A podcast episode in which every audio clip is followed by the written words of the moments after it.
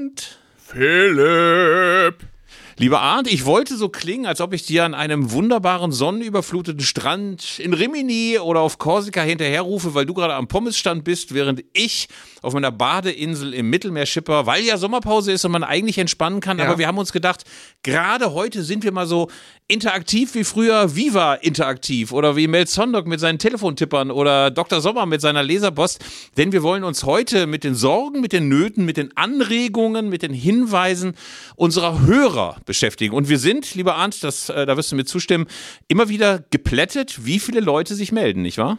Vor allem grundsätzlich haben wir gedacht, die Sommerpause, also erst haben wir ja ursprünglich gedacht, in der Sommerpause machen wir auch Pause. Dann haben wir aber beide Lust bekommen, in der Sommerpause keine Pause zu machen und haben aber gedacht, okay, die wichtigen Themen sind dann aber vorbei, was machen wir nur? Und dann haben wir um Zuschriften gebeten und wir sind wirklich geplättet, wie viele gute Vorschläge kamen für Themen, über die man dringend mal reden muss und die völlig unabhängig vom äh, täglichen Allerlei äh, der Meldungen, die einen so ereilen, äh, funktionieren auch. Also viele, viele Themen, die man vielleicht im Tagesgeschäft nicht so unterkriegt, die werden in der Sommerpause von uns erschöpfend behandelt und ich freue mich total drauf. Und man muss ja sagen, nur um euch mal einen kleinen Blick in den Maschinenraum zu gewähren, wenn man podcast.elfreunde.de in mein Mailprogramm ermittelt, wer da alles auftaucht. Christopher Herwig, Florian Sieben, Christian Lücke, Rainer Fröhlich, Matthias Weber, sehr, sehr viele Männer, aber auch Frauen, die ich jetzt nur gerade im Postfach nicht finde. Und es sind unzählige, unzählige äh, Anschriften und wir freuen uns wirklich wahnsinnig über die ganzen Anregungen und äh, wir erfahren tatsächlich auch nochmal eine ganze, ganze, ganze Menge von Sachen, die man gar nicht mehr auf dem Schirm hatte. Aber der Reihe nach. Wir haben das Ganze strukturiert, lieber Arndt. Wir werden vier große, fünf große, vielleicht auch nur drei große Themenkomplexe abarbeiten, ähm, die sich so ein bisschen her verdichtet haben oder herausgearbeitet haben aus den, Leserzusch aus, aus den Leserzuschriften, sage ich schon, als alter Magazinmacher, aus den Hörerzuschriften. Aber vorher, vorher, damit wir alle noch ein bisschen entspannen können, ein kleines Musikstück. Ich weiß nicht, ob du es kennst. Es ist wieder mal eine einschmeichelnde Melodie, lieber Arndt. Ja, ich, ich habe überlegt, ob es im Sommer eigentlich mit einer Ukulele beginnen müsste, aber es ist, glaube ich, tatsächlich wieder die gute alte Gitarre. Also es ist alles vorbereitet. Jetzt geht's los. Zeigle und Köster, der Fußball-Podcast von elf Freunden. Was sind das für Leute? Was sind das für Leute? Das sind ja junge, hoffnungslose Leute. Ja, leck mich!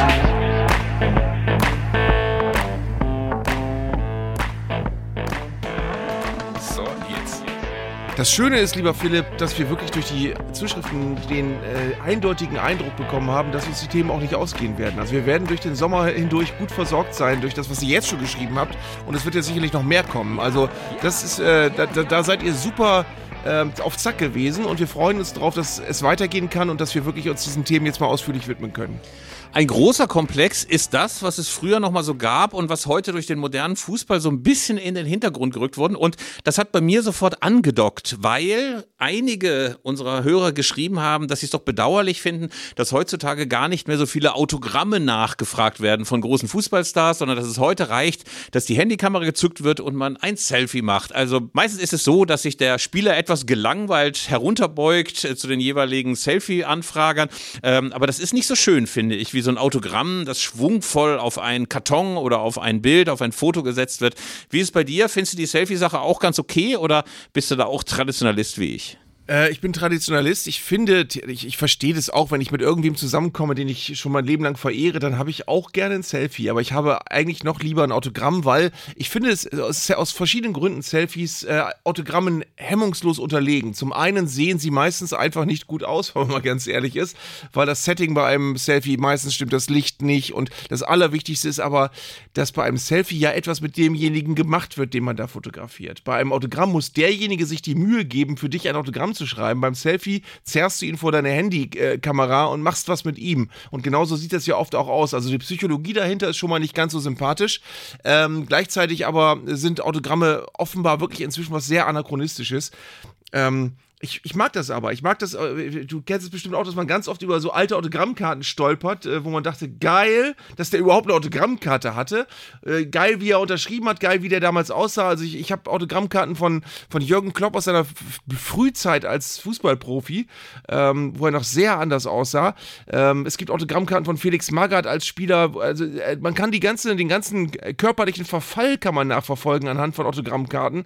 Also für mich haben die einfach was sinnlicheres, weil haptischeres. Also Autogrammkarten kann man in die Hand nehmen, die riechen irgendwie, die fühlen sich an und die sehen aus. Und vor allem haben Autogramme noch ein bisschen was Geheimnisvolles, weil man hat meistens das Bild des jeweiligen Spielers, das sieht dann auch richtig gut aus und man hat drauf einen hoffentlich relativ schwungvollen Schriftzug. Da kann man sich so sehr, sehr schön vorstellen, dass das in bester Laune unterschrieben wurde. Oft ist das ja bei Selfies so, dass die Spieler ihr ganz spezielles Selfie-Gesicht aufsetzen, das in aller Regel irgendwie ein bisschen gelangweilt ist. Also es ist ja nicht, dass die sich nochmal richtig Mühe geben und sagen, hey, jetzt werfe ich mal den gute Laune Turbo an, sondern in aller Regel sieht man nur, dass ganz komisch so ein bisschen die Hand auf äh, die Schulter des äh, Knipsenden gelegt wird und zack, äh, alle schauen ein bisschen gelangweilt und fertig ist das. Du hast schon gesagt, das sieht meistens ästhetisch auch nicht so richtig schön aus.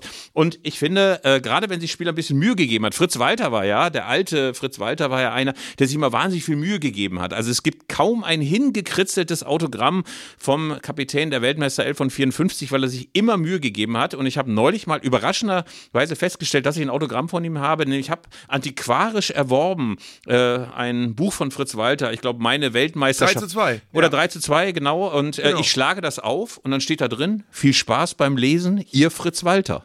Und das fand ich wunderschön. Also es war sicher was, äh, was man, keine Ahnung, wenn man Besuch ist, äh, mal vorzeigt, ach, der Fritz, da hat er mir noch viel Spaß beim Lesen gewünscht, auch wenn ich es antiquarisch erworben habe. Aber wie gesagt, das ist eigentlich. Auch mit, mit Datum immer drunter. Fritz Walter hat immer mit Datum drunter unterschrieben. Und andere haben sich natürlich irgendwann nicht mehr so viel Mühe gegeben hat. Es gibt eine ganz bezeichnende Stelle in diesem wunderbaren Traumhüterbuch von Ronald Reng über Lars Lese, der diese großartige Karriere von einem Dorfverein bis zum FC Barnsley gemacht hat, der dann auch in Liverpool gespielt hat und dort äh, im großartigen Enfield Stadion gewonnen hat. Auf jeden Fall erzählte der, als er nach Leverkusen wechselte, auf einer Zwischenstation, dass er dann einen riesigen Packen Autogrammkarten bekam, die er alle unterschreiben sollte.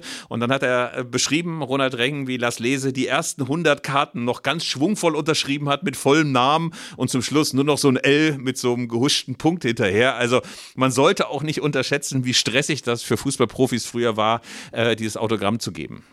Aber es gibt wirklich große Unterschiede, weil du gerade Fritz Walter erwähnt hast. Äh, Fritz Walter war tatsächlich einer der ersten Stars, die ich noch äh, bei einer Autogrammstunde erlebt habe. Da war ich, glaube ich, elf Jahre alt und er hat eine Autogrammstunde hier in Bremen gegeben in einem Supermarkt namens Realkauf. Hieß der damals noch, später hieß er dann nur noch Real. Ähm, und da war er und äh, ich habe äh, früh gelernt, also Fritz Walter war damals äh, schon seit 20 Jahren etwa nicht mehr aktiv. Ähm, und er war so ein richtiger Gentleman. Er war zu jedem kleinen Jungen freundlich. Er hat, äh, er hat jeden total respektvoll behandelt. Er ist da bestürmt worden, obwohl die meisten Kinder ihn nicht mehr gekannt haben dürften. Aber er hatte, er hatte wirklich ganz, ganz viel Freundlichkeit, äh, ganz viel Format. Das habe ich von Uwe Seeler übrigens auch immer so kennengelernt. Also wenn du den mal irgendwo gesehen hast, der hat sich auch für jeden Mühe gegeben. Hat übrigens auch immer sehr, sehr schön unterschrieben. Fritz Walter auch, hast du völlig recht. Ähm, und bei Fritz Walter war es so, dass ich mich dann mit meinen zehn Jahren, ich habe ihn gefragt, ob er mir die Hand geben kann. Und dann hat er mir erzählt, dass er damals 1958 bei der WM dem schwedischen König die Hand gegeben hat und hat er sich acht Tage die Hände nicht gewaschen. Also so Begegnungen sind ja nochmal besonders schön. Aber ich glaube, es ist auch nicht immer die reine Freude von Autogrammjägern bestürmt zu werden. Es gehört zum Kundendienst dazu, aber es, ähm, es ist immer manchmal eine Art von, von äh, Übergriffigkeit, ja. die da entsteht, die auch nicht immer Spaß macht. Man hat ja auch oft Abfuhren kassiert aus unterschiedlichsten Gründen. Mein alter HSV-Kollege Axel Formesein hat erzählt, ich glaube, es war Manny Kals. Äh, ähm, der kleine Axel hatte sich offenbar bei einem Freuterspiel mal an Kals rangeschlichen und auch wegen eines Autogramms gefragt und dann drehte sich Manny Kals nur um und brüllte ihn an, hau ab, du Klotz! Was dann der äh, frischen HSV-Liebe von Axel Formesein auch ein kleines bisschen eingetrübt hat. Äh, ich habe es ja mal mit Ewald Lienen erlebt, habe ich schon öfter mal ein bisschen erzählt. Äh, Trainingsauftakt bei Arminia Bielefeld 1982, 83. Ich renne mit meinem Bruder aufs Spielfeld und bitte Ewald Lienen um Autogramm. Und ähm, Lien war ja damals noch DKP-nah, äh, Kandidat bei der Europawahl für die Friedensliste und so weiter und so fort und legte mir dann wirklich die Hand auf die Schulter und er sah ja noch aus wie der Sarazene des Kaisers damals äh, und sagte, hör mal, dein Autogramm ist so viel wert wie meins. Ich bin doch kein mhm. Roboter und deswegen kann ich dir kein Autogramm geben. Und dann dachte ich, ja, leck mich doch am Arsch. Dann bin ich zu der Kupe gegangen und der war auch kein Roboter, aber, hat, aber hat mir ein Autogramm gegeben. Aber ich habe natürlich Ewald bei jeder Begegnung in den nächsten Jahren immer wieder drauf angesprochen und er legte mir dann auch wieder milde die Hand auf die Schulter und sagte, Philipp, es wird deiner weiteren gesellschaftlichen und intellektuellen Entwicklung nicht geschadet haben, dass ich dir dieses Autogramm nicht gegeben habe. Aber das ist natürlich echt ganz lustig, vor allen Dingen, wenn du dann mal Stars ganz direkt siehst und irgendwie einen Eindruck davon bekommst, wie sie wirklich sind. Und ich muss in diesem Zusammenhang unseren Hörer Dominik Röhlowsen zitieren, der seinerseits zwar nicht auf Autogrammjagd war, aber eine ganz hinreißende Begegnung mit Felix Magath beschrieben hat. Und ich möchte das mal kurz zitieren, auch wenn es ein bisschen länger ist, aber es ist wirklich ganz, ganz wunderbar. Also, er war elf Jahre alt, der kleine Dominik, und an die genauen Einzelheiten kann ich mich nicht mehr erinnern, schreibt er, aber wir hatten Plätze auf der sogenannten Vortribüne. Also er war Manager bei Bayer Uerdingen, das wusste ich gar nicht. Wusstest du das, dass Felix Magath mal in Uerdingen Manager war? Ganz kurz, er war auch mal in Bremerhaven, glaube ich, Spielertrainer oder Manager oder irgendwas komisches. Also er hat am Anfang hat er alles ausprobiert. Das riecht so ein bisschen wie so Studentenjobs, die man früher gemacht hat, um ein bisschen Kohle ranzuholen. Wird bei Felix Magath nicht anders gewesen sein. Also, er schreibt jedenfalls, er hatte Plätze auf der sogenannten Vortribüne. Und kurz vor dem Spiel begabten, begaben sich ein Freund und ihm zum Wurststand oder turnten einfach aus irgendwelchen Gründen von den Aufgängen zu den Blöcken herum. Und da erblickte uns Felix Magath und bat sich zu uns. Als fußballbegeisterte Jungs erkannten wir ihn natürlich sofort, also folgten folgten wir brav seiner ihm innewohnenden natürlichen Autorität. Er fragte, ob wir es denn mit der Fortuna oder Uerdingen halten würden. Wahrheitsgemäß antworteten wir jedoch, dass wir Fans von Borussia Mönchengladbach respektive des 1. FC Köln seien.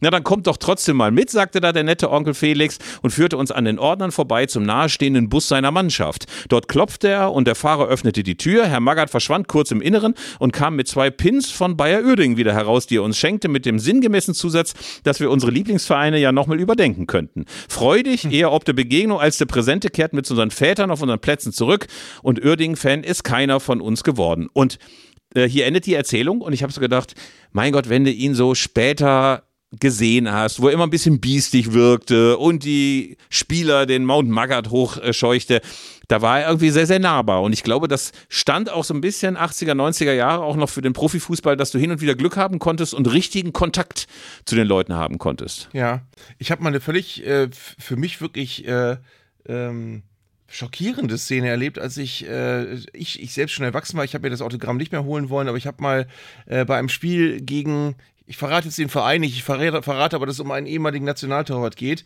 der ohnehin öfter mal verhaltensauffällig war und es ist nicht Oliver Kahn.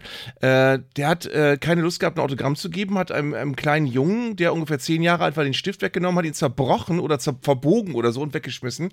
Ähm, es war ein äh, jetzt in der Nähe von äh, in Süddeutschland lebender ehemaliger Nationaltorwart, der öfter auch Probleme mit Nachbarn hat, aber ich verrate den Namen oh, nicht. Bitte, bitte, bitte, bitte, du verrätst den Namen nicht. Der Probleme mit seinem Nachbarn, da muss ich auch mal stark überlegen, wer könnte das denn sein? Wer könnte das denn sein? Nee, aus mir, ich meine Lippen sind versiegelt. Es ist schön, dass du da so diskret bist, lieber Arndt. Äh, aber wo wir gerade noch mal bei diesem Thema schlampige Autogramme waren. Ich habe so ein großes Poster der WM-Mannschaft von 2002 und da sind alle Unterschriften drauf. Es sind leider keine Namen darunter und du kannst nichts davon identifizieren. Es sind einfach nur komische Kringel, es sind Hieroglyphen. Also das hättest du jetzt auch irgendwie aus der Cheops-Pyramide ziehen können und sagen können, oh, da hat äh, Amun aber jetzt noch mal richtig was runtergeschrieben. Du kannst nichts erkennen. Und da finde ich, ist es dann mit den Autogrammen auch ein bisschen schwierig, weil da kannst du ja noch nie mal auf Ebay weiterverkaufen. Also das, äh, ich finde, da sollten sich Fußballer ein bisschen mehr Mühe geben. Ähm, sonst ist es ja, kannst ja mit einem Schriftenautomaten auch einfach mal auf solche Fotos draufpappen und bei eBay verkaufen. Habe ich mir erzählt, dass ich mir richtig reingefallen bin. Ich habe ein Muhammad Ali Autogramm ersteigert für Hunds viel Geld, ich glaube 135 Euro und hinter war es aufgedruckt. Ich meine, was macht man oh. da? Also ja. äh, gibt man zurück, aber das war auch irgendwie so ein, so ein, so ein schangeliger Anbieter. war es auch nicht so richtig sinnvoll, das zurückzuschicken, ähm, weil das Geld bekamst du eh nicht wieder. Sowas finde ich dann immer echt ein bisschen bitter. Ähm, beim FC Bayern gab es vor mal in den 60er Jahren einer, der konnte alle anderen Mannschaftsspieler, also die Mannschaftskameraden, alle gut nachmachen. Und denen haben sie Geld gegeben. Ja, habe ich auch mal gehört. Denen haben sie auch Geld gegeben. Werner Olk hat die Geschichte mal erzählt, der dann einfach alles unterschrieben hat, alles unterschrieben hat. Die großen Stars von Beckenbauer über Meier bis Müller hatten alle keinen Bock, die Autogramme zu geben und haben sie einfach mal den Kollegen vorgeschickt und gesagt, komm, unterschreibt doch mal in unserem Namen. Gerade so Fußbälle wurden ja früher sehr, sehr häufig unterschrieben oder Trikots. Geht dir das eigentlich auch so, dass du wütend bist, wenn du so Trikots bekommst, auf denen Namen stehen, also das finde ich das Allerschrecklichste. Da verdirbst du doch richtig diese bescheuerten Trikots, wenn du da so Unterschriften drauf hast. Äh, ja, ist für mich ein völliges No-Go. Ich will, wenn ich ein Trikot haben will, was ich mag, dann will ich da keine Unterschriften drauf haben. Trikots sind für mich Trikots und Unterschriften sind Unterschriften. Ich möchte aber noch erzählen, ähm, ich habe auch eine große wie, wie jeder, der viele Autogramme sammelt, auch eine große Enttäuschung erlebt. Irgendwann erlebt man mal die erste Enttäuschung. Meine erste Enttäuschung war, als ich Karl-Heinz Rummenigge per Brief um ein Autogramm gebeten habe, der damals noch ein Weltklasse-Stürmer war. Ähm, und nachdem ich vorher schon sehr, sehr schöne Autogramme von Franz Beckenbauer und Gerd Müller bekommen hatte per Post, die ich auch heute noch habe, hat äh, Karl-Heinz Rummenigge tatsächlich eine Werbepostkarte der Leonberger Bausparkasse zurückgeschickt mit einem gedruckten Autogramm. Ähm, und das fand ich damals unfassbar enttäuschend, weil, weil ich äh, dachte, okay, jetzt hast du dir das gespart, die Mühe zu machen, aber ähm, die, die hat er ja offenbar dann jedem geschickt. Das heißt, jeder, der zu der Zeit ein Autogramm von Karl-Heinz Rummenigge haben wollte, hat diese Leonberger Bausparkasse Autogrammkarte bekommen. Ähm, und das finde ich also es gibt natürlich auch Leute, die haben gestempelt, es gibt Leute, die haben ihre, ihre Mütter unterschreiben lassen, es gibt Leute, die haben gedruckte Autogrammkarten verschickt, aber ich finde, ähm, das ist bei allem, was das Ganze vielleicht auch ein bisschen mühsam macht, aber trotzdem, das ist so ein, so eine Minimal, äh, äh so ein Minimal-Ethos, den du haben solltest, dass wenn du schon so beliebt geworden bist, dass du Autogramme geben solltest, dann, dann, dann musst du das auch machen. Dann, äh, also ich finde, da geht kein Weg dran vorbei. Naja, eigentlich finde ich, sollte sich da wirklich jeder, jeder, jeder Profi zumindest mal ein ganz kleines bisschen an die eigene Nase fassen und überlegen, wie er so den Dialog mit dem Publikum halten will. Ähm, und Inzwischen ist es natürlich auch so, ich weiß gar nicht, werden diese Autogrammkarten eigentlich auch noch in den Höhen oder in den Stückmassen gedruckt wie früher? Also ich weiß zum Beispiel, dass es früher immer Autogrammkarten der Nationalmannschaft gab, so Postkarten, auf denen vorne die Mannschaft drauf war und hinten alle unterschrieben hatten. Also ein Freund von mir hat relativ viele von diesen Postkarten, WM 58, 62, 66, da gab es wahrscheinlich bevor es dann den bunten Abend der Nationalmannschaft in Ascochinga gab oder in, keine Ahnung, wo sie jetzt, äh, 1970 waren, auch wahrscheinlich Querétaro wie 86. Naja, also auf jeden Fall ähm, gab es dann immer diese Postkarten, die rumgeschickt wurden und jeder musste mal unterschreiben. Also ich glaube, heutzutage wird es wahrscheinlich auch gar nicht mehr so nachgefragt. Ne? Ich sehe immer diese Autogrammjäger, diese richtigen Autogrammjäger, die dann so riesige Alben haben, wo sie dann in so Klarsichthüllen ihre Autogramme haben, aber so, dass das jetzt so immer nachgefragt würde, das ist, glaube ich, einfach vorbei und die Leute lassen sich nur noch fotografieren. Was ich übrigens ganz wichtig finde, ist, also finde ich auch, wenn ich mir alte Autogramme angucke, ähm, ich finde wirklich auch, dass wichtig, dass man sich ein bisschen Mühe gibt beim Autogramm. Also ich finde manchmal, ähm, wenn du dir moderne Autogramme anschaust, dann sind das wirklich nur noch so spacige, äh, hat, hat, nehmen die Spieler sich meistens mehr Mühe bei ihrer Rückennummer als beim Namen. Und äh, ich finde das nicht schön, weil ich, ich, ich weiß, dass du und ich, wir geraten auch in die Verlegenheit, gelegentlich Autogramme geben zu müssen, in bescheidenem Rahmen. Und ich habe mir das irgendwann mal vorgenommen, dass das Autogramm, was ich schreibe, wenn sich schon jemand die Mühe macht, gut aussehen soll. Also ich habe dann am Anfang auch, manchmal fand ich das befremdlich und dachte so ähnlich wie Ewald Lien, was will der mit dem Autogramm von mir? Und dann habe ich aber gemerkt, nee, wenn der sich aber extra anstellt und der will da wirklich ein Autogramm, ähm, dann soll das auch gut aussehen. Und deswegen gebe ich mir bei jedem Autogramm wirklich Mühe, weil ich immer denke, das hängt er sich jetzt vielleicht in der Küche an die Pinnwand oder der hat, nimmt das in drei Jahren mal noch zur Hand und guckt sich das an ähm, und dann, dann soll das gut aussehen. Also ich, da, da mache ich, finde ich, also das würde ich andersrum auch so wollen. Aber ich muss ja sagen, sagen, ich hätte große Angst bei solchen Autogrammen, wenn ich mir da so kalligraphische, exzentrische Sachen leisten würde, dass dann irgendwann so ein Schriftdeuter kommt und da ganz viel rauslesen kann. Hier, guck mal, großes P, äh, kleines Geschlechtsteil oder äh, großes K, will unbedingt ein großes Auto fahren oder so. Also wahrscheinlich muss man gucken, dass man da auch nicht zu exzentrisch ist. Äh, Robert Lewandowski hat, glaube ich, immer die neuen drin. Äh, ich glaube, CR7 unterschreibt auch nur noch mit CR7 und nicht mit Cristiano Ronaldo, wenn er denn überhaupt noch Autogramme gibt. Lieber oh, das muss ich auch nach, Entschuldige, Entschuldige, da, da ja. muss ich einhaken. Äh, äh, es gibt so viele Leute, die ähm, die äh, wirklich Cristiano Ronaldo mit sehr viel Missgunst und mit sehr viel Antipathie begleiten. Ähm, ich habe von ihm äh, ein äh, sehr, sehr gutes Bild bekommen, unabhängig von den Eskapaden, die er sich später geleistet hat, als ich ihm irgendwann mal im Namen meines damals auch sehr kleinen Sohnes einen Autogrammbrief geschrieben habe an Real Madrid. Und wir haben gedacht, okay, wahrscheinlich kommt da irgendwas gedrucktes zurück, aber selbst dann ist es wenigstens was gedrucktes von Cristiano Ronaldo, das kann sich mein Sohn an die Wand hängen. Es kam zurück ein dicker, dicker Umschlag, in dem er ich glaube, sechs oder sieben Fotos äh, unterschrieben hatte mit großer Mühe, die wirklich sehr geschwungen, sehr schön aussahen. Er hat ein paar persönliche Zeilen reingelegt. Ähm, und er hat, mein, mein Sohn hatte, weil er das unbedingt wollte, Bilder von sich in seiner Jugendfußballmannschaft äh, noch mitgeschickt. Da hat er auch noch einen freundlichen Satz drauf geschrieben. Ähm, und ich habe es hinterher verglichen, es war wirklich seine Schrift. Also es war nicht gedruckt und nicht äh, von irgendwem anders. Und das fand ich toll, weil ich dann gedacht habe, okay, der kriegt Zehntausende solcher Dinge und der gibt sich aber auch mal die Mühe, das irgendwann abzuarbeiten. Äh, und, und da hatte ich großen, ich großen Respekt und habe mich total gefreut. Finde ich super. Äh, wenn du jetzt mal über den Fußball hinaus guckst, was ist das berühmteste Autogramm, das du hast? Also so Person oh. der Zeitgeschichte?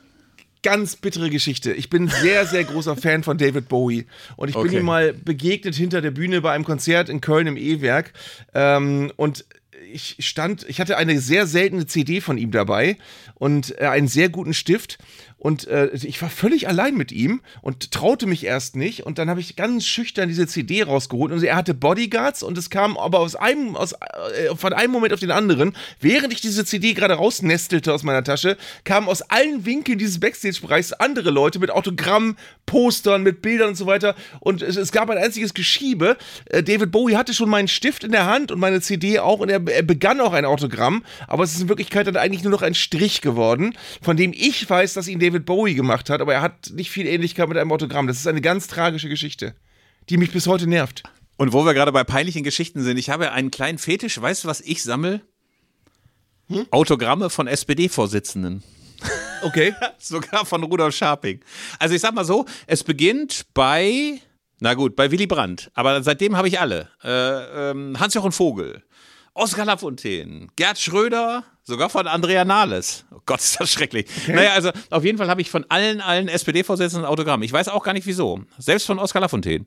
Drüber steht Mut zur Veränderung. Finde ich auch nicht schlecht. Ja. Und ich habe hast du Autogramm. da nicht den großen Ehrgeiz auch von den äh, Vorsitzenden vor Willy Brandt, die doch auch noch, das ist doch ein abgeschlossenes Sammelgebiet dann irgendwann. Naja, gut, aber ich kann ja nicht zu August Bebel gehen und sagen, hier, äh, wie sieht's aus, mein Lieber? Oder Ferdinand Lassalle oder so. Und lustig ist, ich habe ein Autogramm vom Papst. Also vom deutschen Okay. Papst. Ist auch nicht schlecht, ne? Ja. Das habe ich allerdings als äh, Widmung in einem Buch. Finde ich auch nicht schlecht. Also so als, als äh, alter Katholik äh, äh, bedeutet mir das jetzt nicht allzu viel, aber trotzdem immerhin äh, kann man sammeln. Und man kann es, wie gesagt, wenn mal Besuch abends da ist, mal zeigen. Ach, guck mal hier, der Papst hat er mir reingeschrieben. Ganz ich, locker. Ich sehe dich mit ganz anderen Augen, Fips. Jetzt, Ja? wenn du mir das Ja, erzählst. Zum einen wegen des, wegen des sehr großen P und des sehr großen K in deiner Unterschrift, aber eben auch wegen der Sachen, die du danach erzählt hast. Ja, genau. Ja. Zweiter Themenkomplex, lieber Arndt. Äh, ganz, ganz viele haben geschrieben und meinten, wir sollten mal über Regeln äh, sprechen und über Regeländerungen Ja. und wie sie das Spiel geprägt haben. Und äh, wir haben uns dann natürlich auch im Vorgespräch in unserer etwa sechsstündigen Redaktionsklausur, die jedem Podcast vorausgeht, haben wir uns ein bisschen überlegt, äh, was waren denn eigentlich so Regeländerungen, die wir wahrgenommen haben, jetzt auch in unserem aktiven Fußballfan-Dasein, die uns so beeindruckt haben. Und wir sind beide als allererstes auf diese Rückpassregel gekommen. Denn wir sind Ja. ja Kinder der 70er und 80er und wir können uns beide noch an diese schrecklichen Szenen erinnern. Ja. Äh, Das war wirklich äh, schlimm, wenn früher eine Mannschaft auch Zeit spielen wollte, konntest du dem nicht Einhalt gebieten, weil sie konnte von jedem Winkel des Spielfelds theoretisch den Ball zum Torwart zurückspielen. Äh, Das wurde dann auch immer mit Pfiffen begleitet, aber es äh, war erlaubt ähm, und es ist eine gro- große Verbesserung geworden oder gewesen, als das dann irgendwann eingedämmt wurde. Allerdings muss ich gestehen, ich- mir fallen nicht viele weitere Regeln ein, die das Spiel besser gemacht haben. Das war allerdings wirklich eine Regel, die eingeschlagen ist wie eine Bombe. Ganz am Anfang gab es natürlich eine ganze Menge größeren Hassel deswegen, aber es machte alles temporeicher. Ich kann mich an ein Spiel 1982 erinnern bei der WM, Dino Zoff im italienischen Tor und die Hälfte des Spiels bestand gefühlt daraus, dass italienische Abwehrspieler zu Dino Zoff zurückpassten, der den Ball aufnahm, drei Sekunden wartete und den Ball dann wieder zum nähestehenden äh, italienischen Abwehrspieler zurückgab. Und das war so bohrend langweilig. Natürlich hat es dem einen oder anderen Schalker eine biografische, depressive Delle äh, gemacht, weil in diesem legendären Meisterschaftsfinale der Hamburger natürlich nicht hätte zurückpassen dürfen zu seinem Torwart. Aber ähm, es war eine Regel, die das sehr, sehr schnell ähm, dann doch sehr temporeich gemacht hat. Aber es gab natürlich ein paar Änderungen vor unserer Zeit, die möglicherweise dann das Spiel sehr verändert haben. Also zum Beispiel, dass du Spieler einwechseln durftest. Also man vergisst zum Beispiel, dass 19, bis 1967 es nicht erlaubt war zu wechseln. Und dann wurde der erste eingeführt und 1968 durfte man zwei Ersatzspieler einwechseln. Äh, vorher, wenn sich da einer das Bein brach, musste entweder weiterspielen. Es gab, glaube ich, irgendwann mal eine legendäre Szene, glaube ich, mit Wolfgang Weber, der sich in einem Europacup-Spiel Schien- und Wadenbein gebrochen hatte und dann Hennes Weißweiler nur sagte, ja komm, spring doch mal auf, tritt doch mal auf, geht das? Und dann hat er tatsächlich mit gebrochenem Bein weitergespielt. Also ähm, das war, glaube ich, ein Segen für die Mannschaften, dass sie auch mal einen von der Bank holen konnten. Ja, es war, naja, ich muss da jetzt den Klugscheißer raushängen lassen. Es war, glaube ich, äh, noch zu Multhaupts-Zeiten. Es war in den 60ern. Weißweiler war der ja nur vorher und hinterher. Und es war das war, es war nur, es war doch nur das Wadenbein. Äh, also, äh, aber da siehst, du mal, auf, ey, da siehst du mal, dass man irgendeinen Scheiß erzählt und wenn da nicht einer Ja. ist, der es weiß, gilt es einfach. Hat Philipp Köster im Podcast gesagt. Schien- und Wadenbeinbruch und Weißweiler hat zu ihm gesagt, das. Peinlich. Pass auf, Peinlich. ich habe aber, ich habe aber, ich habe aber andere Beispiele, über die ich gerne deine Meinung hören würde. Erstens, gleiche Höhe war früher abseits. War das besser oder schlechter? alles finde ich, was für den Stürmer ist, ist gut. Und wenn du auf der gleichen Höhe, weil die ja auch wahnsinnig schwierig festzustellen ist, gleiche Höhe jetzt, dass das nicht mehr abseits ist, sondern pro Stürmer argumentiert wird, finde ich super. Super Änderung. Nächstes Ding ist noch ganz frisch. Auswärtstore zählen nicht mehr doppelt bei Europacup-Spielen. Ist das gut oder schlecht? So, jetzt würde ich als Klugscheißer sagen, die haben ja noch nie doppelt gezählt, sondern einfach nur mehr, Ja. lieber Arndt. Also, das ist natürlich auch falsch, was du da sagst. Naja, also, ich fand es irgendwie teilweise ganz cool, äh, dass das so war, aber ich weiß gar nicht mehr wieso.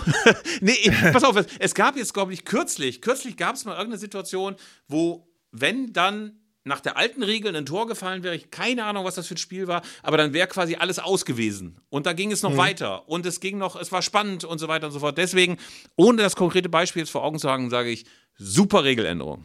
Okay, worüber wir, glaube ich, beide sehr erleichtert sind, ist, dass das Golden Goal so schnell wieder abgeschafft worden ist. Das hat mich fertig gemacht. Furchtbar. Ey, ganz ehrlich, ich habe damals, als Oliver Bierhoff das Tor gegen Tschechien erzielte, wir erinnern uns, EM-Finale 1996 in London, als der das Tor machte und sich das Leibchen auszog, dachte ich, warum macht er das? Warum macht er das? Ich habe überhaupt nicht begriffen, dass dieses Spiel zu Ende war und ich fand es auch richtig scheiße. Ich fand es scheiße, weil es einen aus einem Moment großer Spannung so rausgerissen hat. Also, das hat überhaupt gar keinen Spaß gemacht. Ich finde gerade die Choreografie einer Verlängerung, du hast zweimal 15 Minuten, du weißt, da kann noch was passieren, eine Mannschaft kann noch mal zurückschlagen. Das gab es alles nicht mehr. Und ich glaube, die, die Tschechen sind noch mal saurer, weil in diesem historischen Sondermoment wurde ihnen dann die Möglichkeit geklaut, auch eventuell doch noch eine Bude zu machen. Ähm, da hätte man sich irgendwie gewünscht, dass man das abgeschafft hat. Aber äh, das wurde ja dann ja auch so schrittweise abgeschafft. Dann gab es, glaube ich, nochmal das Silver Goal. Das Ja. bedeutete, dass man weiterspielte. Also, wenn innerhalb einer Verlängerung, ich fasse es mal zusammen, ein Tor erzielt wurde, dann wurde noch die Verlängerungshälfte zu Ende gespielt. So war es, glaube ich. Auch ne? Quatsch, ja. Ja, totaler Monster aber, aber, ja. aber weißt du, du hast eben gerade erwähnt, dass durch die bei der bei der Auswärtstorgeschichte, dass jetzt eben wirklich dann auch Spiele noch noch weitergehen, die früher durch ein Auswärtstor schon entschieden gewesen wären. Das ist ja beim Golden Goal noch viel schlimmer gewesen. Das Jahrhundertspiel Deutschland Italien 1970 hätte es nicht gegeben, wenn es ein Golden Goal gegeben hätte, wäre es 2-1 ausgegangen. Ähm, und die, die nervenzerfetzendsten und bleibendsten Spiele sind die Spiele, wo in der Verlängerung noch vier oder fünf Tore gefallen sind. Das sind diese Spiele, wo du äh, Liverpool, Champions League Finale gegen Mailand, ähm, 2003 oder wann das war, keine Ahnung. Aber jedenfalls, äh, also sind alles diese Spiele, wo, wo äh, in der Verlängerung alles noch dreimal hin und her kippt und du gar nicht, gar nicht mehr weißt, wohin mit deinem Nervenkostüm. Aber jetzt Ähm, hast du, lieber Arndt, einfach nur die Beispiele genannt, wo Verlängerungen spannend waren. Ich kann mich an unzählige Partien erinnern. 90. Minute, da gab es dann kurz vorher nochmal Dramatik. 89. trifft der eine, 94. der zweite. Und dann schleppen sich zwei Mannschaften, Mannschaften durch diese Verlängerung. 15 Minuten, dann nochmal Ansprache des Trainers, Wasserpause, nochmal 15 Minuten Geschleppe, dann nochmal drei Minuten Nachspiel und denken, naja, mach doch schnell Elfmeterschießen. Also, das gab es natürlich auch, muss man fairerweise sagen. Aber ich verstehe schon, zumindest das Jahrhundertspiel, das ja sogar eingraviert ist äh, vor der Arena, vor dem Stadion, vor dem Aztekenstadion in Mexico City, weil das so ein legendärer Kick war. Das hätte es einfach nicht gegeben. Und da darf man sogar nicht vergessen, und deswegen passt dein Beispiel auch so gut, dieses Spiel war ja nur wegen der Verlängerung so geil, ne? Also die 90 Minuten davor, da sagt ja Franz Beckenbauer, sagt Sigi Held und alle anderen, das war ein grauenhafter Kick, grauenhafter Kick, also Hitze, alle schleppten sich über den Rasen und die richtige Dramatik hat es dann eben erst in der Verlängerung entfaltet. Insofern war es eine gute Entscheidung, das Golden Goal abzuschaffen. Das Silber, Silver Goal hätte man sich eigentlich auch sparen können. Ähm, ansonsten so ein paar Sachen noch, ähm, äh, äh, die, glaube ich, sehr, sehr stark davon geprägt waren, äh, die Spieler ein bisschen mehr zu schützen. Und es ist quasi so die inoffizielle Anti-Borowka-Regel, dass es nämlich seit 1993 die rote Karte für eine Blutgrätsche gibt. Also eine Blutgrätsche ist ja alles das, was ohne Rücksicht auf Verluste irgendwo in Richtung Knöchel oder in Richtung Bänder oder in Richtung Kniegelenk geht, ne? Also die ein, also eingeflogene Grätschen, die so auf 30 Zentimetern Flughöhe in Richtung Unterschenkel getreten werden, würde ich sagen. Etwas, was ich noch nie öffentlich bekannt gegeben habe, ist, ich, ich hatte vor vielen, vielen Jahren mal vor, mit Norbert Siegmann zusammen ein Buch über seine Geschichte zu schreiben, weil das Wort Blutgrätsche wirklich durch seinen Fräulein Evalin erst entstanden ist. Das ist wirklich vorher nie verwendet worden. Und ich, ich hätte das Buch die Erfindung der Blutgrätsche genannt und äh, habe mich sogar schon mit, mit Norbert Siegmann mal zum Essen getroffen und er hat mir erzählt, dass er ganz viele Aufzeichnungen hat aus dieser Zeit damals. Hätte ich spannend gefunden, aber ist irgendwie nicht, nicht äh, dann weitergekommen, haben wir einfach irgendwann nicht gemacht. Ähm, Wäre vielleicht schlecht ein ganz, ganz äh, spannendes Buch geworden. Aber ähm, Und man muss ja sagen, lieber Arndt, man muss ja sagen, Norbert Siegmann, in der öffentlichen Wahrnehmung immer noch der Treter von Bremen, ein mitleidsloser Typ, der auf alles trat, was sich bewegt. Norbert Siegmann ist, das wirst du möglicherweise aus deiner Erfahrung auch sagen wollen, einer der nettesten, zuvorkommendsten, empathischsten Männer, Menschen, die mir jemals begegnet sind. Der hat gerade in der Frühzeit von Elf Freunde immer bei uns in der Redaktion vorbeigeschaut und hat dann immer 10, 20 Elf Freunde Ausgaben mitgebracht und an sie, an seine Tasmania-Leute verteilt, mhm. äh, wo er damals, glaube ich, in der Traditionsmannschaft kickte. Also ein wahnsinnig netter Typ eigentlich und ich glaube, sie haben sich ja Ewald Lien und er inzwischen auch längst ausgesöhnt. Also vielleicht können wir helfen, noch mal ein bisschen klarzumachen, Norbert Siegmann eigentlich eigentlich ein ganz, ganz feiner Typ. Aber, aber ich will das Thema Blutgrätsche noch nicht äh, ganz beenden. Ich glaube, ich bilde mir ein aus der Erinnerung, dass äh, diese Grätschen von hinten unter anderem dann irgendwann härter geahndet wurden, als Rudi Völler wirklich freiwillig war und Rudi Völler etliche Male von gegnerischen Stürmern unfassbar weggemetzelt worden ist. Hansi Flügler und so solche Leute. Äh, und dann hat Otto Rehagel eigentlich jede Woche sagen müssen, wir müssen unsere Stürmer schützen, wir müssen unsere Stürmer schützen. Und ich glaube, irgendwann war dann klar, okay, diese Grätschen von hinten, das geht wirklich nicht, weil das war wirklich, wenn du dir das heute anguckst, wie wirklich dann manchmal nach 30 Sekunden der gegnerische äh, gefährlichste Stürmer zum ersten Mal komplett hinweggerafft wurde durch eine Grätsche das kannst du dir heute gar nicht mehr vorstellen. Das kannst du dir gar nicht angucken. Äh, so brutal war das. Äh, und das ist eine eindeutige Verbesserung der, des Regelwerks. Ich habe neulich nochmal, äh, das sind dann immer die Guilty Pleasures des Fußballjournalisten, mir eine CD oder eine DVD oder so eine VHS-Kassette angeschaut. Deutscher Meister 1984 VfB Stuttgart. War ja früher auch durchaus VfB Stuttgart-Anhänger. Ich erwähnte, glaube ich, schon mal die große Meisterschaft unter Helmut Benthaus mit Karl-Heinz Förster, Helmut Rohleder, Bernd Förster, Walter Kelsch, Peter Reichert war, glaube ich, auch dabei. Didier Six, der große Franzose, der ja auch im Halbfinale 82 gegen die Deutschen im Elfmeterschießen angetreten ist. Meier Vorfelder als Präsident.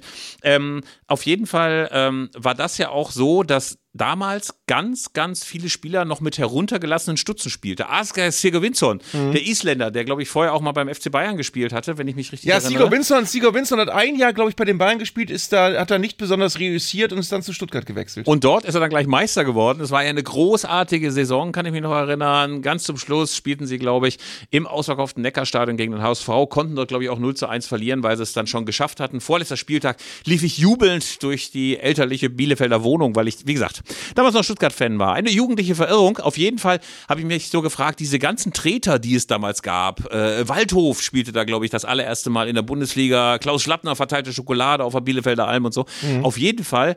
Ähm, das muss die Verteidiger ja wahnsinnig gemacht haben, dass da einer mit seinen zarten Gräten, mit runtergelassenen Stutzen in seinen Adidas-Botten dann da Fußball spielte. Ähm, das war lebensgefährlich, was er da eigentlich gemacht hat. Ne? Und trotzdem ist er durchgekommen. Also er ist, glaube ich, ohne Verletzung durch diese Saison gekommen. Erstaunlich. Kannst, kannst du dich noch an Riccardo Ferri erinnern von Inter Mailand, italienischer Verteidiger? Der hat wirklich nichts anderes gemacht als äh, schwere Körperverletzung. Äh, der wäre heute als Verteidiger nicht mehr, nicht mehr äh, zu verkaufen, weil der wirklich wirklich nichts anderes gemacht hat, als äh, auf, auf alle äh, sichtbaren Gelenke mit gestrecktem Bein zu treten, die ihm irgendwie nahe kamen. Das war, das war, das war einer der rausten Spieler, die ich so gesehen habe international. Ähm, es gibt ein paar Regeln, lieber Philipp, die äh, wo mich fertig macht, dass sie eigentlich eine deutliche Verbesserung wären, wenn sie konsequent durchgezogen worden wären, aber die sind dann immer nur so angedacht worden und dann wieder verschwunden. Zum Beispiel finde ich, gelbe Karte für Fordern einer gelben Karte. Fand ich total super. Ähm, ist dann zwei Spieltage lang gemacht worden und dann nicht mehr. Ich finde gelbe Karte fordern wirklich eklig. Und äh, du hättest das nach drei Wochen komplett weg, wenn du es einfach mal durchziehen würdest. Finde ich auch. Und das wären eigentlich Regeln, die man einfach mal konsequent hätte durchziehen können. Ähm, das gleiche ist ja mit Rudelbildung. Also ja. diese fürchterlichen Szenen auf dem Rasen, wenn du einen Schiedsrichter siehst und 15 Spieler um ihn rum und teufeln auf ihn ein es gibt ja öfter mal, wenn man mal in den sozialen Medien unterwegs ist, bei TikTok und bei WhatsApp und bei ähm, Instagram und so weiter, unendlich viele Szenen, wie gezeigt wird, wie das beim Rugby geklärt wird. Da hast du immer nur den Captain, der mit dem Schiedsrichter spricht. Du siehst hinterher so Verteidiger, die mal ganz kurz frech waren, hinter zum Referee gehen und sich ausdrücklich mit Handschlag Entschuldigung mhm. sagen, ey, ich weiß nicht, was in mich gefahren ist, äh, peitscht mich aus, ist ja schrecklich. Wie konnte ich mich so verlieren? Die Kontenance ist ja peinlich für mich. Also so wünsche ich mir das auch. Stattdessen hast du da 20, 25, 23-Jährige, die auf so einen unparteiischen einteufeln. Also ich bin der Meinung, na gut, ich will jetzt nicht so ein Law and Order und Knüppel aus dem Sack äh, Theorem hier loslassen, aber eigentlich müsstest du den Alma sagen, Freunde, alle runter, alle runter, mhm. alle raus, alle raus. Aber das ist äh, wahrscheinlich nicht durchzusetzen und es ist offenbar, weiß ich nicht, so ein so ein Fußballphänomen, dass es einfach immer weitergeht und dass der Respekt vor den Schiedsrichtern nicht so da ist, wie man sich das eigentlich vorstellen aber, möchte. Aber ist, ist da nicht interessant? Rudelbildung ist in meinen Augen eine Zeit lang total angesagt gewesen. Das war richtig in. Da gab es in jedem Spiel eine Rudelbildung. Ähm, da war übrigens auch am Anfang die Ansage, dass äh, ein Spieler, der eine Rudelbildung verursacht, sofort verwarnt wird und dann eigentlich auch aufhören muss und äh, sich besser entfernen muss. Das ist aber auch nicht durchgezogen worden. Ähm, und ich habe das Gefühl, Rudelbildungen sind aktuell gerade so in der letzten Saison ab abgelöst worden von völlig sinnlosen Schubsereien nach Schlusspfiff. Ich habe das Gefühl, in jedem zweiten Spiel gab es eine Schubserei nach Schlusspfiff. Offenbar auch in dem irrigen Glauben, dass man dann nicht mehr bestraft wird oder dass dann die Kameras nicht mehr so genau hingucken, wenn man dann mal einen rumschubst. Also unwirtliche, unwürdige Szenen, die man da gesehen hat. Insofern wäre es schön, wenn dort eigentlich mal ein bisschen härter durchgegriffen würde. Lieber Arndt, dritter Themenkomplex. Eigentlich, das muss man ja auch sagen, 40 Prozent aller Zuschriften weisen nochmal auf andere untergegangene Traditionsvereine ja. hin, die wir unbedingt mal würdigen müssen. Von Stahl Brandenburg über Röchling-Völklingen, über die Spielvereinigung Bayreuth, Bayernhof, äh, äh, Pirmasens immer mal wieder, obwohl wir die schon ein bisschen behandelt haben. Also wir könnten wahrscheinlich vier bis fünf Sommersendungen allein mit solchen, naja, zumindest derzeit darbenden Traditionsvereinen machen. Stuttgarter Kickers, obwohl wir die in der letzten äh, Ausgabe hatten. Mach doch mal was über die Stuttgarter Kickers. Immer wieder mhm. und immer weiter. Aber ich habe mir gedacht, stattdessen würde ich gerne noch mal zumindest fünf Minuten äh, gerade weil jetzt auch Reisezeit ist, die Leute wissen vielleicht nicht, was sie mit den Sommerferien anfangen möchten, dass wir vielleicht nochmal als weit gereiste Fußballanhänger äh, noch ein paar touristische Tipps abgeben könnten. Auswärtsfahrt. Und ich mache gleich mal den Anfang, weil ich hatte neulich erst das Vergnügen, mal bei Stahl Brandenburg zu, vorbeizuschauen, in diesem wunderbaren Stadion am Quenz oder an der, nee, am Quenz ist, glaube ich, ist nämlich am Quenzsee. Ähm, das ist ja ein Stadion, das noch ganz wunderbar das alte Flair der DDR atmet. Also man hat das Gefühl, es ist natürlich ein bisschen was gemacht worden, aber trotz allem, dass du dir noch vorstellen kannst, wie damals die BSG-Spieler aufgelaufen sind. Die waren ja lange, ich glaube, von 84 bis 91 in der DDR-Oberliga, also richtig guter Fußball dort gesehen worden. Ähm, zwischendurch spielte man, glaube ich, auch einmal im UEFA Cup zum Schluss, ist dann aber gegen den späteren Sieger Göteborg ausgeschieden. Also da sollte man unbedingt mal vorbeischauen. Ist ein ganz, ganz wunderschönes Stadion. Was würdest du noch so als touristischen Tipp geben? Also wenn man beispielsweise im Norden unterwegs ist? Äh, nee, nicht im Norden. Pass auf, ich bin jetzt neugierig, ob du das schon warst, weil es gibt ein äh, wirklich ein absolutes Kultstadion, ist das Waldstadion im Kaffeetälchen in äh, Tiefenort, Vera Tiefenort. Ein unfassbar schönes Stadion, auch im Osten der Republik, ähm, von einem Verein, der in der DDR immer nur, äh, ich glaube, sie haben irgendwann mal zweitklassig gespielt. Ein unglaublich schönes Stadion, was quasi in einem, in einem Felsen entstanden ist, mehr oder weniger, mit einem Waldgebiet drumherum und unfassbar schön gelegen. War auch immer mal vom Plattmachen Jahren bedroht. Ich glaube, äh, das jüngste Problem ist, dass sie jetzt auf Kunstrasen spielen müssen in diesem Stadion. Aber ähm, es ist ein unglaublich schönes Stadion. Manche behaupten, eines der schönsten der Welt. Wirklich. Und äh, ein Stadion, von dem die meisten Leute nichts ahnen. Äh, googelt das mal, falls ihr es nicht kennt. Kaffeetälchen. Herzliche Grüße nach Tiefenort. Auch sehr, sehr rührige, nette Menschen dort. Ich war leider noch nie da. Aber sie haben gerade 110. Geburtstag gefeiert. Und ich nehme mal an, du hast ein kleines Grußwort auch verfasst, videotechnisch. Kann das sein? Ich glaube ja, stimmt. Ja, ähm, siehst du mal, deswegen weißt du es nämlich auch und deswegen weiß ich das auch, weil ich auch ein Grußwort verfasst habe und ihn gratuliert habe zu großartigen, die haben ja in der zweiten DDR-Liga gespielt, also in der DDR-Liga, ähm, auch durchaus hochklassig. Und das Lustige war, ich schickte dann meine Grußbotschaft dorthin und dann bekam ich irgendwann von meinem Kollegen Christoph Biermann eine WhatsApp. Ey, guck mal, dein Bild hier auf der Leinwand. Und dann, macht, dann fragte ich, was machst du da? Was machst du bei Calivera Tiefenort? Ja, ich mache eine Geschichte für die übernächste Ausgabe. Wusste ich gar nichts von. Ne? Also Herr Biermann mhm. war sogar vor Ort, im Gegensatz zu uns. Wer, wer das Stadion noch nicht kennt, ich habe gerade gesehen, ein wunderschönes Bild dieses Stadions ist auf der, auf der Startseite von Kali Vera Tiefenort, dem Verein. Kali-vera.de. Also wer das Stadion nicht kennt, guckt da. Ich hätte das gern als, als Fototapete, was man da sieht. Das ist so unglaublich schön. Also diese malerisch gelegenen Fußballplätze haben es natürlich auch in sich, finde ich. Was auch sehr, sehr schön ist, weil es ähm, mit großartigen Bauten versehen ist, wenn ich mich richtig erinnere. Aus düsteren Zweitliga-Zeiten waren wir mal mit Arminia Bielefeld beim FSV Zwickau. Also das hat einen ganz großartigen Aufbau an der äh, Haupttribüne. Ich glaube, inzwischen gibt es allerdings neue Tribünen, aber damals gab es so wunderbare Behelfstribünen, die mich ein bisschen an die Bielefelder Alm aus den 80er Jahren erinnert haben. Auch schön, was gerade neu gebaut wird. Karl Jena im Paradies. Äh, also man steigt am ICE-Bahnhof aus und muss dann quasi eigentlich nur durch einen Tunnel hindurchgehen. Da wird gerade neu gebaut, aber das war auch ein wunderschönes Stadion. Das sieht man jetzt im neuen Glanze. Und ich bin mir auch ziemlich sicher, dass wir von Karl Zeiss Jena, also vom FC Karl Zeiss Jena, in Zukunft noch eine ganze Menge hören wollen. Und haben wir vielleicht noch irgendwas aus dem Süden? Und vielleicht ist es jetzt nicht das 60er-Stadion in Giesing. Vielleicht könnte man noch mal verweisen. Ich habe ja gesehen, Unterhaching ist ja in der dritten Liga. Ne? Und dieses Stadion, das jetzt in Unterhaching steht, hat leider auch nichts mehr mit dem ganz alten Stadion zu tun. Das war ja noch ein bisschen maroder. Da stand ja immer Eric Lejeune, dieser ich weiß nicht, war, war, Oh ja, so, oh ja. war, das war so ein Technikunternehmer, der brüllte ja immer Haching, Haching und hatte so eine Blaskapelle immer dabei und alle spotteten über Eric Lejeune und dachten, das ist ja noch schlimmer als Wattenscheid 09. Also, ähm, Mhm. aber trotzdem, da kann man mal hinfahren. Das ist ein schönes Stadion. Das ist ein schönes Stadion, sehr, sehr eng dran, äh, hat einen großen Auswärtsblock. Also, das ist unbedingt eine Reise wert. Und noch ein letzter Touristiktipp von dir.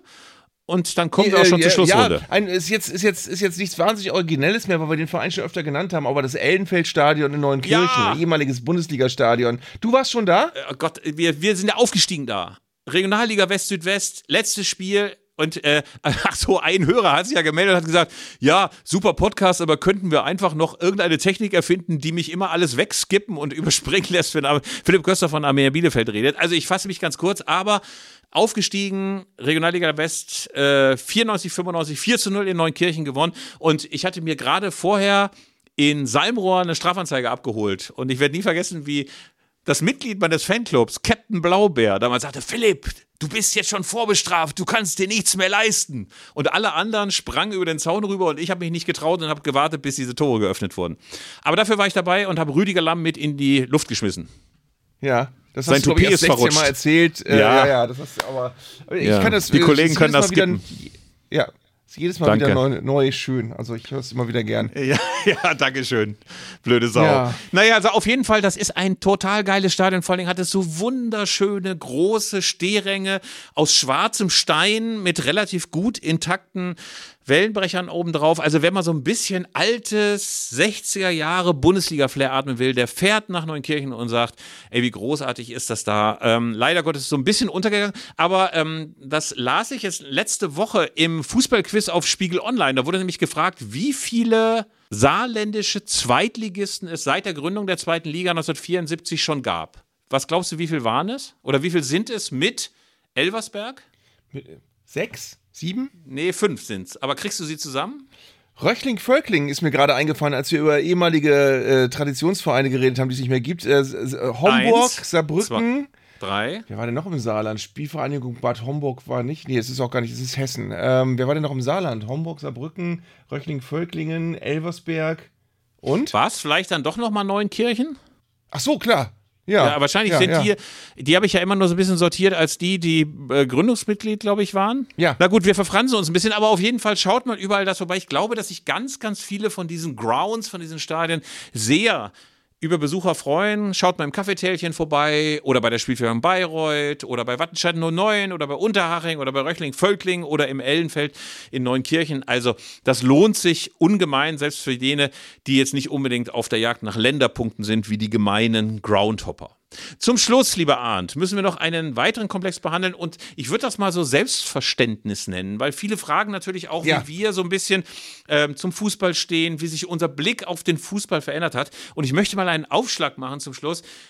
Wo ich gemerkt habe, wie sich mein Blick verändert hat, ist, dass ich in den Nullerjahren ganz, ganz viele Sachen so ätzend fand, so empört haben, dass ich dachte, ich kann mit dem modernen Fußball gar nichts mehr anfangen. Also, das ist nämlich zum Beispiel die Namen der Stadien. Ich muss einfach gestehen, ich habe mich irgendwie dran gewöhnt. Also, äh, und es ist fast ein bisschen lächerlich, wenn man heutzutage noch das Waldstadion in Frankfurt sagt oder das Rheinstadion in Düsseldorf. Also selbst Traditionalisten sagen, ey, das kannst du nicht mehr Rheinstadion nennen, weil diese neue Glücksspielarena da, die hat überhaupt nichts mehr mit dem alten Rheinstadion zu tun. Das sieht nicht so aus, das ist nur noch am gleichen Platz. Oder ähm, die Bielefelder Alm heißt jetzt wie ein Firmenparkplatz, ist halt einfach so, komm drüber weg.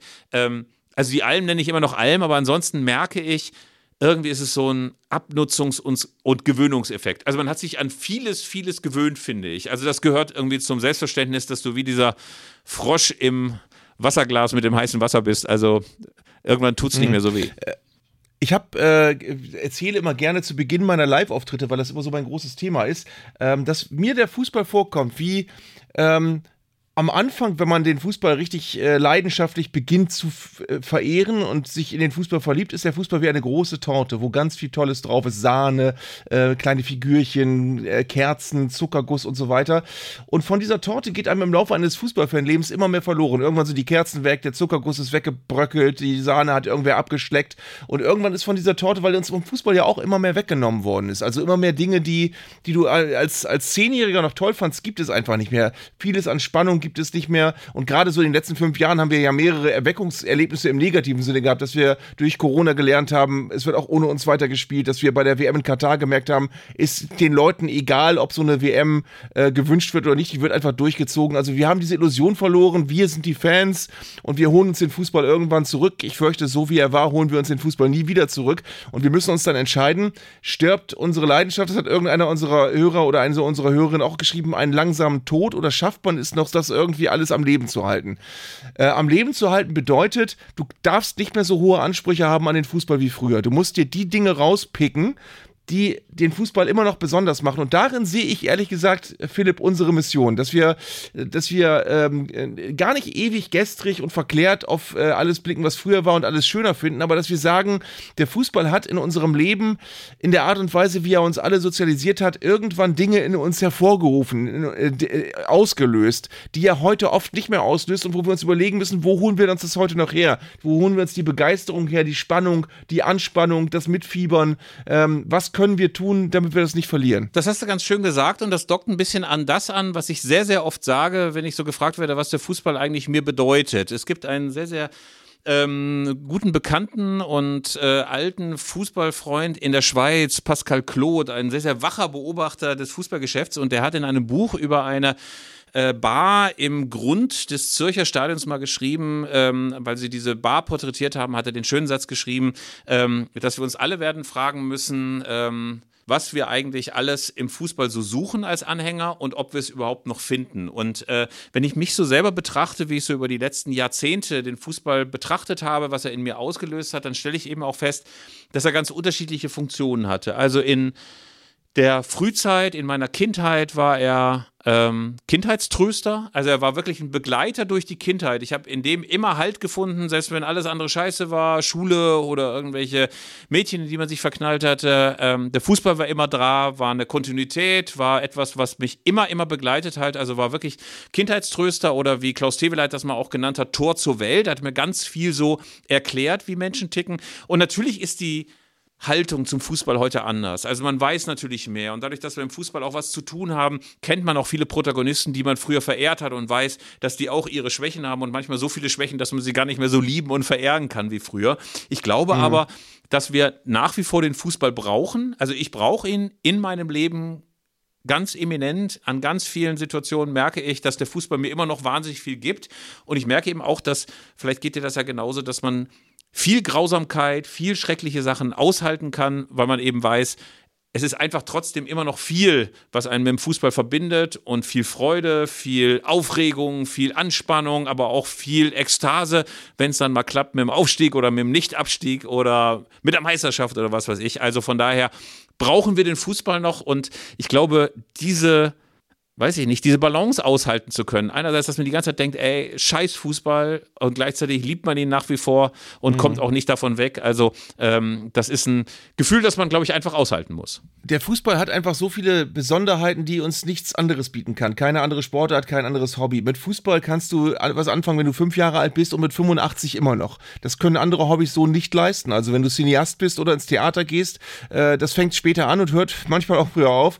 Äh, der Fußball kann verbinden. Der Fußball kann dafür sorgen, dass du irgendwo in einem entlegenen Winkel der Welt in einer Kneipe sitzt und du siehst ein Spiel, du weißt gar nicht, wer spielt, aber du weißt genau, wie die Leute, die da gerade rumschreien, sich fühlen, weil du dich äh, zu Hause in Bielefeld auch so fühlst, wenn du ein Spiel guckst. Also äh, das, das ist eine Verbindung, die der Fußball schafft. Auch die kann kein anderes Hobby so schaffen. Vielleicht die Musik ansatzweise, das kann sein.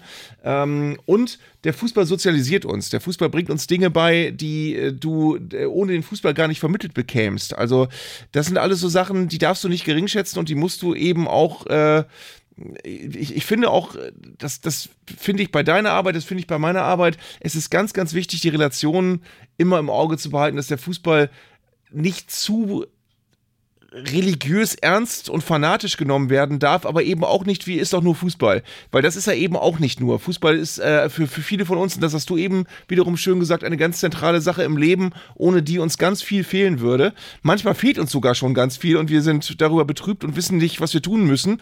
Aber ähm, wir haben auch wenn, um wieder zu der Torte zu kommen, von der Torte inzwischen ganz viel fehlt, aber es ist immer noch eine Torte. Und der Rest schmeckt immer noch gut, den man da hat. Äh, ist nicht mehr so schön wie früher, nicht mehr so reichhaltig belegt, aber es ist immer noch da. Das ist wie äh, so ein Frankfurter Kranz, wo man obendrauf diese, diese, diese äh, konfektionierten Kirschen geklaut hat. Sieht immer, immer noch ganz gut aus. Nicht mehr ganz so hübsch wie früher, nicht mehr ganz so schmackhaft, aber trotz allem immer noch schön. Du hast ja gesagt, der Fußball verbindet. Und ich finde das auch ein schönes Schlusswort, weil wir gerade an diesem Podcast gemerkt haben, dass der Fußball nicht nur verbindet, sondern auch dieses Reden über Fußball. Wir haben durch unsere Hörer unendlich viele schöne Geschichten kennengelernt und lernen sie natürlich noch weiter kennen, indem wir euch immer wieder neue Fragen stellen, die ihr dann auch brav beantwortet.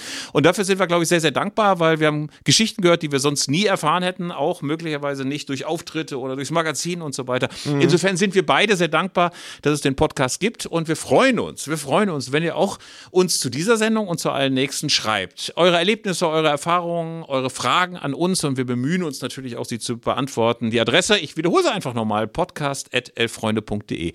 Dann äh, gehen wir mal in diese Woche und hoffen mal, dass es viele Transfermeldungen gibt, dass es neue Zuschriften gibt von unseren Hörern und äh, vielleicht sprechen wir dann auch über den ein oder anderen untergegangenen Traditionsverein. Es muss ja nicht unbedingt Arminia Bielefeld sein. Genau, die Themen dürfen gerne alle auch fortgesetzt werden. Also wir haben die heute, die Themen, die wir heute besprochen haben, nicht abgeschlossen. Das Schöne ist, lieber Philipp, äh, es ist zwar einerseits so ein bisschen, es sind so Urlaubsvibes, aber wir wissen doch beide, dass wir schon in zwei Wochen denken, es kann jetzt auch irgendwann wieder losgehen. Und die Zeit kriegen wir mit Sicherheit gut rum. Ich mit dir, du mit mir und wir vor allem mit allen den Zuschriften, die jetzt wieder kommen. Ich hätte es nicht schöner formulieren können. Also macht's gut, wir freuen uns auf nächste Woche und auf ganz, ganz viele Zuschriften von euch, liebe Hörer. Bleibt gesund. Das war Zeigler und Köster, der Fußball-Podcast von Elf Freunde. Ihr hörtet eine Produktion im Auftrag der Audio Alliance. Koordiniert hat diese Folge der Kollege Tim Pommerenke. Die Aufnahmeleitung besorgte Jörg Groß-Kraumbach und Sprecherin war Julia Riedhammer. Für das Design des Podcasts war Lukas Niehaus verantwortlich. Die Öffentlichkeitsarbeit lag in den vertrauensvollen Händen von Franziska Schmidt und die Podcasts bei Elf Freunde werden von Luis Richter koordiniert. Am Mikrofon saßen bei Köster und Zeigler, wenig überraschend, Philipp Köster und Arndt Zeigler.